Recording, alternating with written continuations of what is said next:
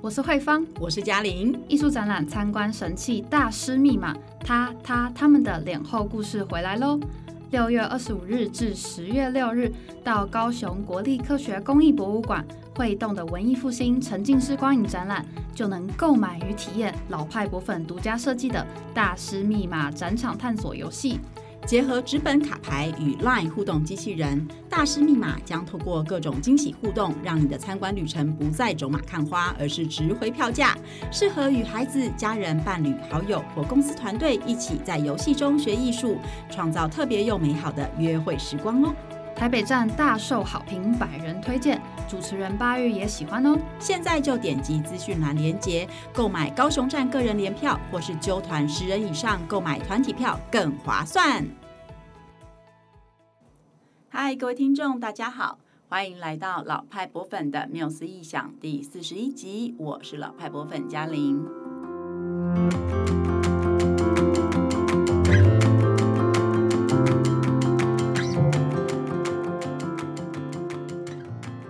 在这个节目里，老派博粉会跟大家分享世界各地现代博物馆是怎么样诞生的，以及这些诞生故事和哪些人类欲望、历史脉动、艺术发展息息相关。今天这一集呢，我们要来聊聊一间位在美国纽约的现代博物馆——古根汉美术馆。那古根汉这个名字到底是地名呢，还是一个人的名字呢？等等，就来跟大家揭晓了。今天要跟大家一起聊天的伙伴是慧芳。Hello，大家好，我是慧芳。虽然我没有去过纽约，但我对古根汉美术馆的印象非常深刻。嗯，因为大概是在三年前或四年前吧，老派博粉曾经举办过一系列的讲座，就叫做《在纽约邂逅故事》啊。哦，对对，不知道有没有资深的博粉还记得呢？我们请慧中老师来讲的。对。嗯然后呢，还有那个建筑师的老师啊，对对对对对对对。那当时的讲座就是有介绍到这个纽约的古根汉美术馆，那那也是我第一次知道有古根汉美术馆的存在，那也是我第一次和古根汉美术馆的邂逅。后来还有另外一次邂逅，但不过这部分等一下再跟大家分享。那我只能说呢，古根汉他真的是一个和二十世纪艺术家非常有缘分的一个家族，其中几位 成员跟艺术家之间的故事真的非常精彩。我不小心公布答案了，哈哈，对，没关系，你说的没错。古根汉呢，他其实是一个姓氏啦，哈，那他是原本以这个采矿业起家的一个美国的富豪家族。不过呢，呃，如果要来聊聊我们今天的主角，就是古根汉纽约古根汉美术馆是怎么诞生的话，就要先从所罗门 ·R· 古根汉这一位出生在一八六一年的老先生开始聊起。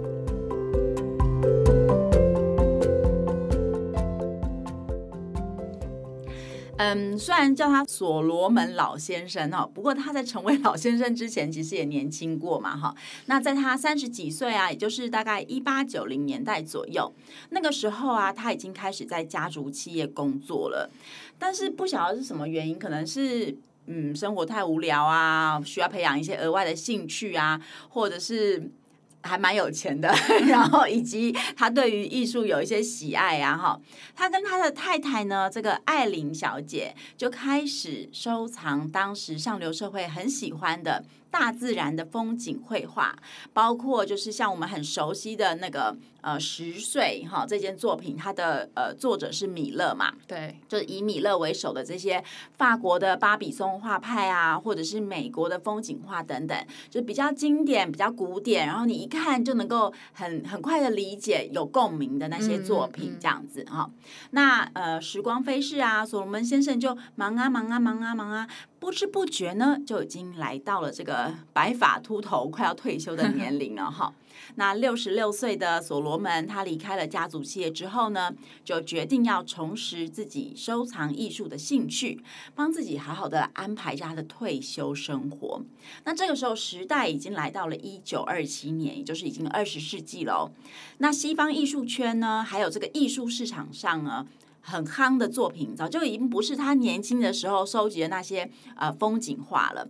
啊、呃，现在比较流行的作品呢，是风格很不同，然后特色很鲜明，而且充满实验性色彩的作品哦。就是比如说呢，在二十世纪的这个二十世纪初的这些风景画里面的山啊，它就看起来不像山，有见山不是山的那种感觉哈、嗯，因为它可能会被扭曲啊，哈，或者被、嗯、呃。抽象成另外一种样貌，这样子。然后二十世纪初的肖像画里面的人呢，他可能会有绿色的脸啊，等等，他的颜色的很很诡异，就是也不会让你一直觉得是一个人。毕卡索、马蒂斯，对对对、嗯。然后或者是他的眼睛可能会挤在一起啊，鼻子可能会长在耳朵旁边啊，等等哈。然后有时候你会嗯，甚至就是你也看不太懂画家要表达什么这样。那慧芳，你猜猜看，嗯，所罗门老先生呢，他对于这种新艺术的反应是什么？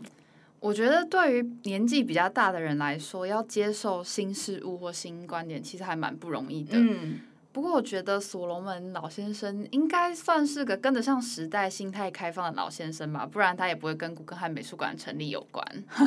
对对对，就是这位老先生呢，我觉得他真的还蛮呃，可能心胸还蛮开阔，或者是至少是很愿意学习新事物的这样子。嗯、那他的太太哈，说不定跟太太也很有关系哦。他的太太艾琳小姐呢，就委托了一位来自德国的抽象画家还有艺术收藏家呃，Hilla Rehbeck 小姐嗯，可能我发。不是很正确，因为他是德国人。好，总之呢，就是他邀请了一位来自德国的希拉小姐为所罗门先生去画肖像，这样。那呃，就因为认识了希拉小姐的关系，所以所罗门呢就开启了了解抽象艺术世界的大门，这样子。希拉小姐呢，她不只是会介绍这个德国的抽象艺术家，像是呃鲁道夫·鲍尔啊这样子的艺术家给所所罗门认识。后来啊，所罗门先生还跟希拉小姐一起去了欧洲，就认识了呃俄罗斯的表现艺术家瓦西里·康丁斯基。诶，说到康丁斯基，我记得他有一系列的绘画作品非常有名，就叫做构成。对，嗯、那构成的英文是 compositions。那这个字除了有构成的意思之外，也有作曲的意思，所以它在这里有双关的意涵。因为在这系列的作品里呢，康丁斯基其实是透过平面画作中的线条啊，还有几何图案等等来表现音乐感。对，所以我自己还蛮喜欢这系列作品的，嗯、因为我觉得当当我在看它的时候，在欣赏它的时候，我会根据画面中的可能各式各样的图案或元素来想象说，诶，这到底是一个很热闹的交响乐吗？还是它是平静悠扬的钢琴曲呢？那其实网络上也有不少网友根据自己的想象，将这系列作品加入配乐，做成影片。那我们会将其中一个动画影片的连接放在资讯栏，推荐大家可以自己去感受看看视觉绘画和音乐的结合，很有趣哦。对，其实所罗门先生呢，他也深受到就是康丁斯基的作品的这个吸引哦，嗯、所以他第一次在欧洲见面，就是跟这个画家本人见面的时候，就跟他购买了他的呃经典的系列作品《构成八》哦。那从这个之后呢，到所罗门先生过世的。呃，过世前的大概二十年期间呢，他就不断的就是用金钱支持着康丁斯基，还有其他的抽象艺术家或是表现艺术家的作品这样子。那你知道吗？光是康丁斯基的作品，他就收藏了一百五十件，哇，好多，是不是非常惊人？真的，对。但是啊，他呃，并不是，并不是很满足于就是东西只是放在我家而已这样，因为他觉得这么精彩的作品，嗯、这么精彩的艺术，怎么可以只有他一个人看到呢？所以从一九三零年代开始啊，所罗门先生就自己去租借不同的场地，还有艺廊空间来展示跟分享他的艺术收藏哦。在一九三七年的时候啊，所罗门就在纽约成立了古根汉基金会，并且呢，就请由这个他的呃为他开启抽象艺术大门的这个艺术家希拉小姐哈来担任这个基金会的策展人，还有艺术总监。那为了能够运用所罗门先生收藏的抽象艺术来策划更多更好的展览，希拉小姐呢，她就率先在一九三九年。成立了一个专门展示抽象艺术作品的艺廊，不过呢，随着观众的人数增加，他们很快的就发现说，哎，他其实需要一个更大的空间，所以所罗门跟希拉小姐就委托了当时还呃已经小有名气的建筑师莱特哦，莱特后来是大有名气哈、哦，没错，对，然后就在纽约的第五大道上为古根汉美术馆设计了一栋新的建筑。第五大道那不是和我们之前二十集跟二十一集介绍的大都会艺术博物馆还蛮接近的吗？对对对对对，嗯、他们其实还蛮近的，所以如果你去纽约参观的话，就是可以安排就两个博物馆一起去这样。我觉得我可能不行，我觉得两个一次两个博物馆，我应该会先走到累死。对对，大都会就可以逛十天十夜，没错。然后古根汉也感觉也蛮精彩的，很丰富。对对对对对，哈。嗯嗯。当然呃，所以可能你要安排二十天才有办法两个博物馆一起逛哈。那不论怎么样，就是在经过了十多年的这个建造之后呢，全名为所罗门 R 古根汉的美术馆就。就是后来我们现在都称它为纽约古根汉了哈，它终于就在一九五九年的时候落成，而且开放公众参观喽。一九五九年，可是我记得所罗门先生他是在一九四九年的时候，就他八十八岁的时候就过世了。嗯，那这样他不是没有看到美术馆的开馆吗？也太可惜了吧。对啊，我觉得他他本人可能也会觉得有点遗憾吧，哈。对啊。不过呃，成立之后的这个古根汉美术馆，其实还是继续传承他艺术收藏的理想跟精神呐、啊。也是啦，嗯、我觉得其实所罗门先生晚年的这个故事还蛮励志的诶。虽然我们一般人可能没有办法跟他一样有这么多钱，嗯，可以买艺术品，但是我觉得就是他虽然已经可能六七十岁，然后就是退休了，但他还是很努力的找到他想完成的梦想，就是投入这个。抽象艺术的收藏，嗯，而且呢，还慷慨的透过美术馆的展示，跟所有人分享他的收藏。哎，我觉得很不错，哎，欢迎大家将这个故事推荐给准备要退休的长辈参考参考哦。对 对对。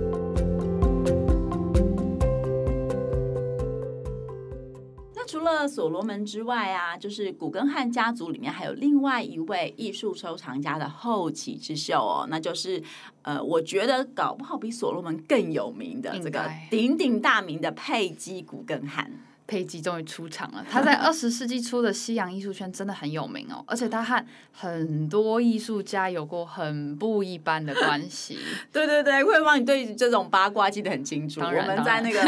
我们在那个那一系列的演讲当中也聊到蛮多的哈。那就让我们来说说佩姬的这个故事，这样子啊。这个佩姬呢，他跟我们刚刚提到的所罗门啊，他们是伯父跟侄女的关系哦。嗯、佩姬的爸爸是所罗门先生的弟弟班杰明。那但是在佩姬十四岁那一年呢，这个班杰明和他的法国歌手情妇一起搭上了从欧洲回纽约的轮船。那这一艘船也非常非常有名，就是。呃，当年撞上冰山的铁达尼号，所以呢，才四十六岁的班杰明就这样在船难当中丧生了。我觉得这也太戏剧化了，所以说。没事，真的不要随便出出远门外遇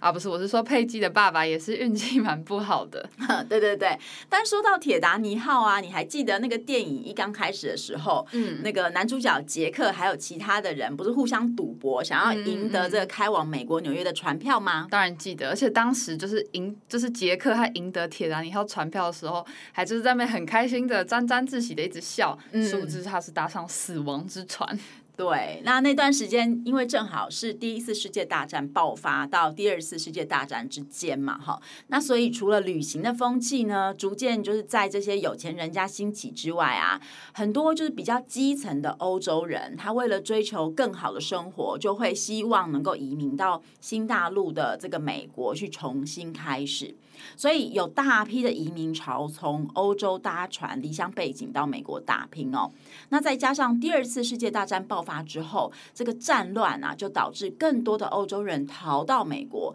就连艺术家们，他们也因为失去了原本发光发热的舞台，然后陆续就移民到美国。所以西方的艺术中心呢，也是在那个时间从巴黎转移到了纽约。嗯嗯，我记得这段我们在二十集介绍大都会艺术博物馆的。时候也有提到，嗯、那我想就是在这段时间里面，这种欧洲跟美国之间人群的迁移，应该也是为什么佩姬当时能够接触到这么多欧洲艺术家的原因吧。没错，因为他佩姬就很喜欢艺术嘛，他甚至自己称自己为艺术成瘾者哈。嗯、那但是呢，跟伯父所罗门的品味不太一样，毕竟他也比较年轻啊哈。嗯、然后而且呢，就是就是说不一样的地方，就是说比起抽象表现主义那种以比较非具象图案来表现美的画面呢。佩姬呢，她更前卫了，她喜欢就是达达主义，还有超现实主义哦。例如啊，像杜象还有达利这种具有这种社会反叛性啊、超脱想象的作品，这样子是佩姬的心头之好啊。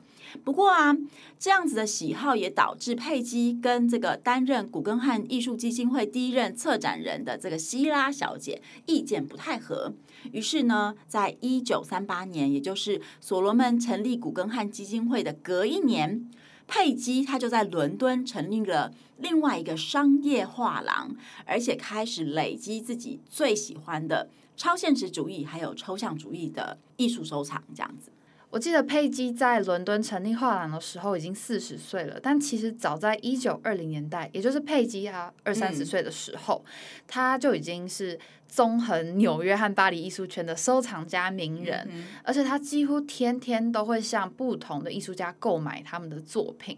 那不仅如此呢，她的私生活也跟收藏艺术紧紧相连。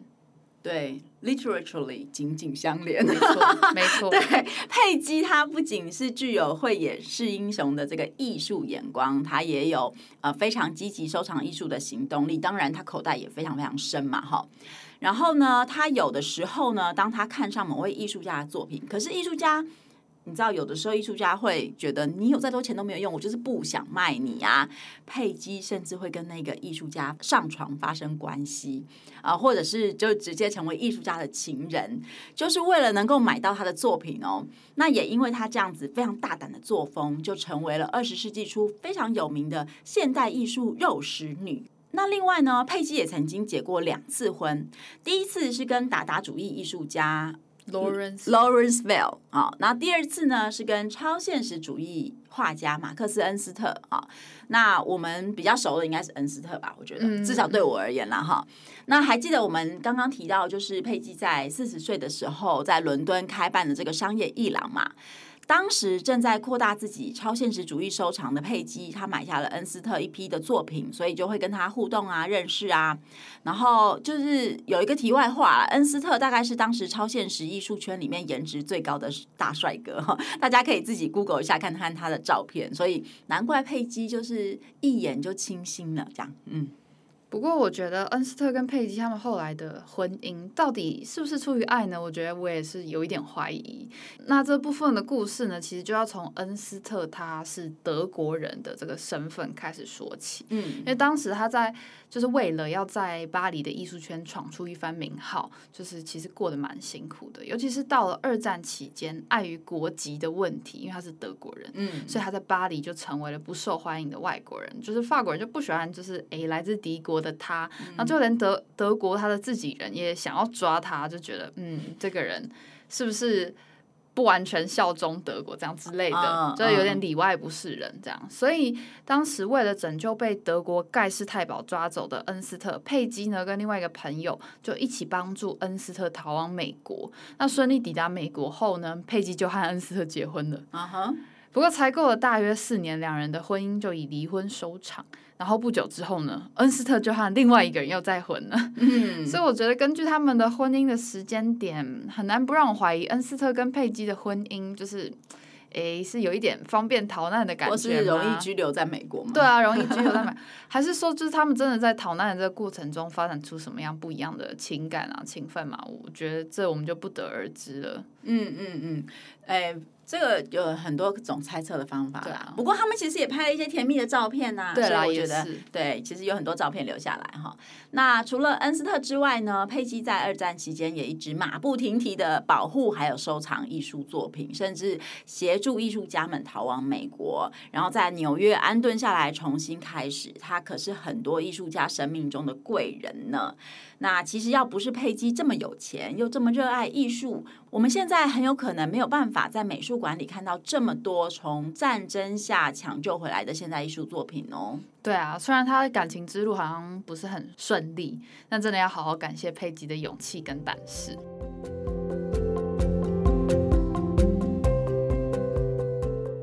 那这个从欧洲带回一大堆艺术作品的这个佩姬呢，他就在纽约创立了一个新的艺廊，叫做 Art of this Century，好，就是呃这个世纪的艺术，对这个世纪的艺术这样。然后他主要就是为了来自欧洲的这些前卫艺术家们建立一个新的舞台哦。那在这边呢，佩姬也跟美国艺术家往来，并且发掘这个还没有发光的这个宝藏艺术家。其中一件让佩姬最骄傲的事情，就是他将这个泼洒画专家波洛克的作品捧红了。对，我觉得波洛克应该很感谢佩姬吧，毕竟在竞争激烈的抽象艺术圈里，波洛克算是少数成功的美国画家。对，我想如果没有佩姬的话，我们到现在应该都不会认识波洛克。对，因为他以前好像是油漆工，我记得。对对对对对对对对对，嗯。嗯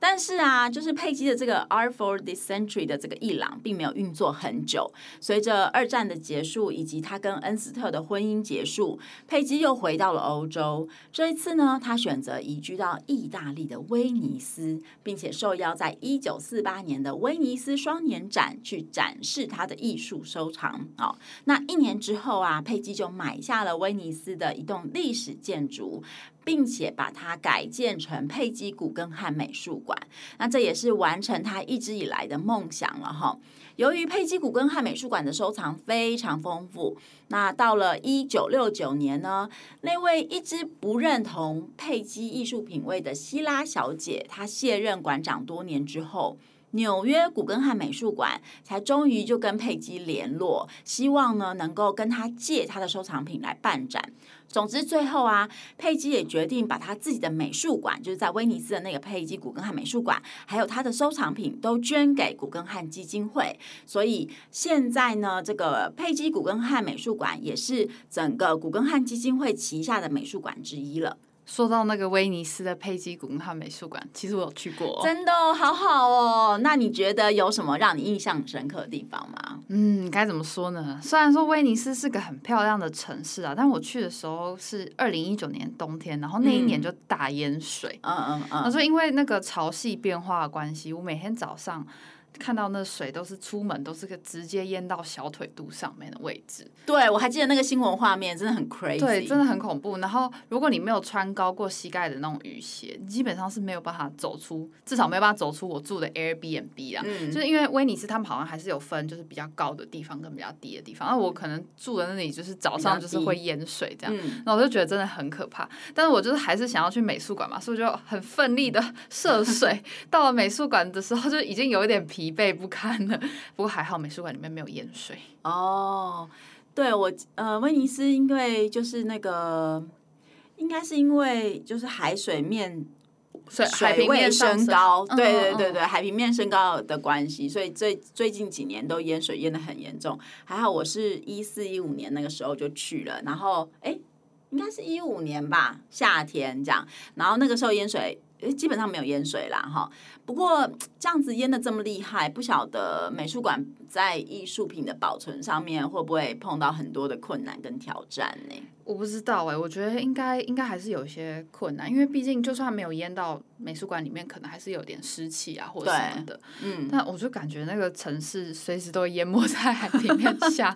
所以到时候可能真的淹没的话，也不得不把艺术品搬走吧。但还是尽快找时间去威尼斯玩好了。嗯对，大家要赶快去威尼斯。我真的，我真心觉得威尼斯是人这一辈子应该要去一次的地方，真的，真的非常漂亮。嗯，其实我当时候去的时候也是抱持着这样的心情，想说，哎，一定要趁着就是威尼斯还可以去之前，然后就是去去那边旅行啊，然后顺便朝圣佩姬的收藏。嗯、那我进去了美术馆之后呢，哎，果然就是里面充满了毕卡索的像立立体派的作品。然后还有像是各式各样超现实的画作跟雕塑，其实也雕塑其实也不少。嗯，那其中呢，我正好也对一幅恩斯特的作品蛮印象深刻的。那幅画的画面中呢，就用了我觉得还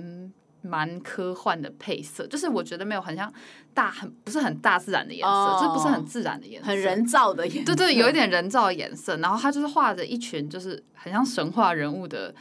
的的。人物对，然后就围绕着一个湖泊，嗯、然后有些人他的头是一只马，然后有些人物穿着就是有点半裸露的奇怪的衣服，然后就看那幅画会给人有一种不安与恐惧的感受。嗯、那我后来呢又去查了一次这个画作的名字，然后发现它叫做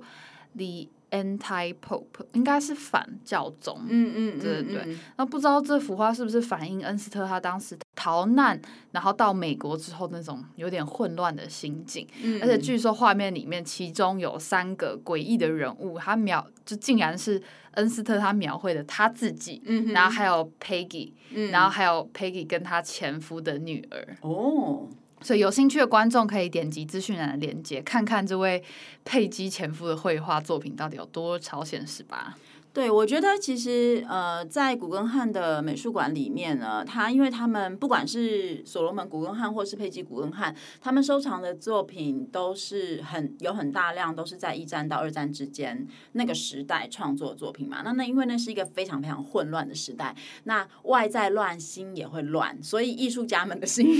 应该对也也也蛮乱的。那当然，所以那个时候呃产出的这个艺术作品呢，就跟太平盛世的时候看到的状态真的非常非常不一样，这样子，嗯嗯，那就还蛮羡慕，就是那个慧芳去威尼斯的时候有去佩吉古根汉，因为我个人去威尼斯的时候还不知道那那里有这样的地方，嗯，但是呢，呃，当然，所以我就没有去过嘛，哈。可是就像我刚刚讲到的，就是我觉得威尼斯是一个嗯非常值得去的地方，就算你。不懂艺术，你到了那边也会自然而然的成为一位艺术家。对，你会有一种很想要有创作的那种欲望，会这样对升起来。对，而且呢，因为它是一个嗯呃，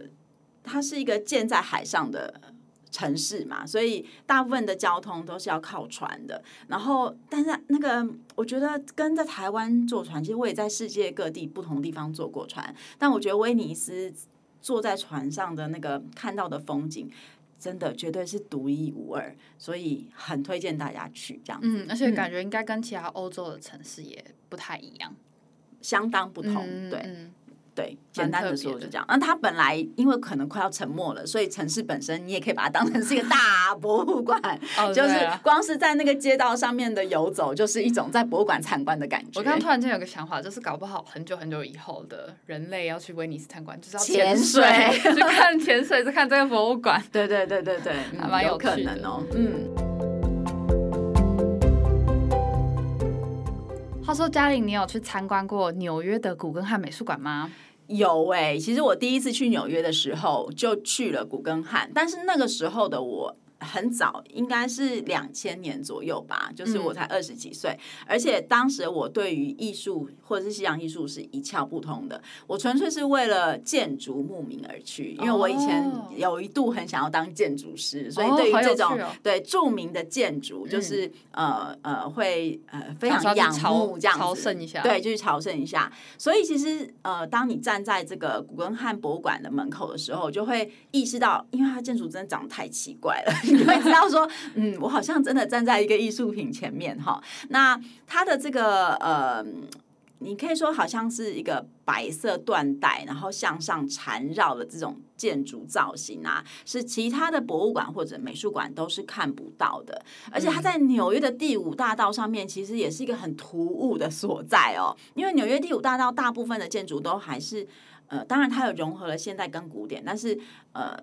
以古根汉来说，我我觉得他真的太走的太前面了。这样，听说呢，设计这栋建筑的这个建筑师莱特啊，他是美国非常有名的呃建筑师，他也对自己的设计很满意哦，然后甚至曾经很。就是夸下海口说啊，因为我的古根汉博物馆这独特的建筑，就让旁边那个大都会美术馆、大都会博物馆看起来像是一座新教徒的古仓了。新教徒的古仓是什么概念？是指建筑很老派的意思吗？应该是很无聊吧，很无聊哦。因为大都会它是希腊古典式的建筑嘛，所以可能真的蛮无聊老派的。嗯，但无论如何呢，我觉得比起关注大都会博物馆建筑长怎样，我觉得。古根汉美术馆建筑真的是，就像刚刚嘉玲讲的，非常的不可思议，到让人就会有各种想象。嗯、我一刚开始看到就是古根汉，呃，就是纽约的古根汉美术馆的照片的时候，我就觉得它外观这样一圈一圈的，很像弹簧，嗯哼，或是那种白色的海螺嘛，我不知道、嗯、之类的。对。然后，但是我后来跟就是我们的同事诗敏分享照片的时候，他居然说很像。杯，我觉得真的是很好笑的联想。哎、我们要不是成人频道，这样讲好吗？不过其实因为我本人是没有听过什么叫。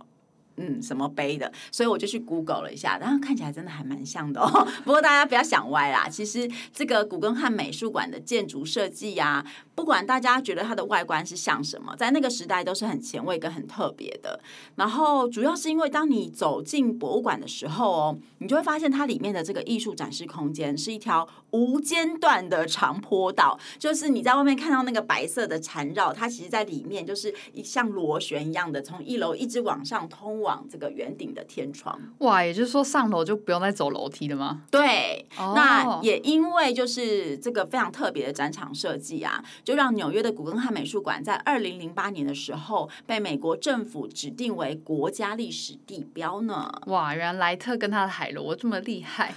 而且如果我想，如果你走到最高的地方，然后从屋顶这样由上往下看一圈一圈的艺术廊道，应该也蛮有趣，应该蛮适合就是这样子往下自拍的。对，而且重更重点的是，它的中间那个非常挑高的那个圆，嗯、就是空心的那个地方，它就可以做很多非常特殊的艺术装置作品。哦、对，嗯、比如说呃。中国的艺术家蔡国强，就是那个做爆破艺术家蔡国强，嗯、他就有非常经典的一个在古根汉展示的项目，就是他的汽车嘛，嗯、就是从空中这样掉下来。哦，对，所以如果大家去 Google 的话，你就 Google 蔡国强跟古根汉，你就会看到他怎么样利用那个大厅去设计他的装饰作品哦。所以是绝对是网红打卡的好经典这样子哦。但是会芳，你要不要猜猜看？因为我们刚刚说那个斜坡是斜的嘛，对不对？对，我们是这样慢慢的往上的。那而且它的墙壁上的确是有展示画作的哦。那你觉得它墙壁上画作是要挂斜的还是挂正的呢？嗯，我觉得应该还是要挂正的吧，因为它它其实坡道就是它会不断上升嘛，然后所以当观众跟着坡道往上走的时候，应该是那个画作摆放的那个墙壁的位置会逐渐升高，就是它不会，嗯、比如说不会一直都是。呃，三公尺，三公尺，三公尺，它可能三公尺、五公尺、六公尺这样一直往上。就比如说两幅可能间隔，就是在算是在隔壁的画作，他们的高度可能稍微差一点点，对，会稍微有点不一样。嗯、所以你不会拍，你在美术馆拍照的时候，不会拍到两幅画是一样平水平，对，水平高度。嗯，哇，不知道在这个长坡道上面看画的感觉是什么样？应该会是蛮特别的参观经验吧。对，蛮特别的，蛮特别的。但是因为年代久远，我也已经忘记了。好，但如果疫情结束之后，大家去纽约不要忘记去纽约古根汉；如果去威尼斯，就不要忘记去佩姬古根汉看看喽。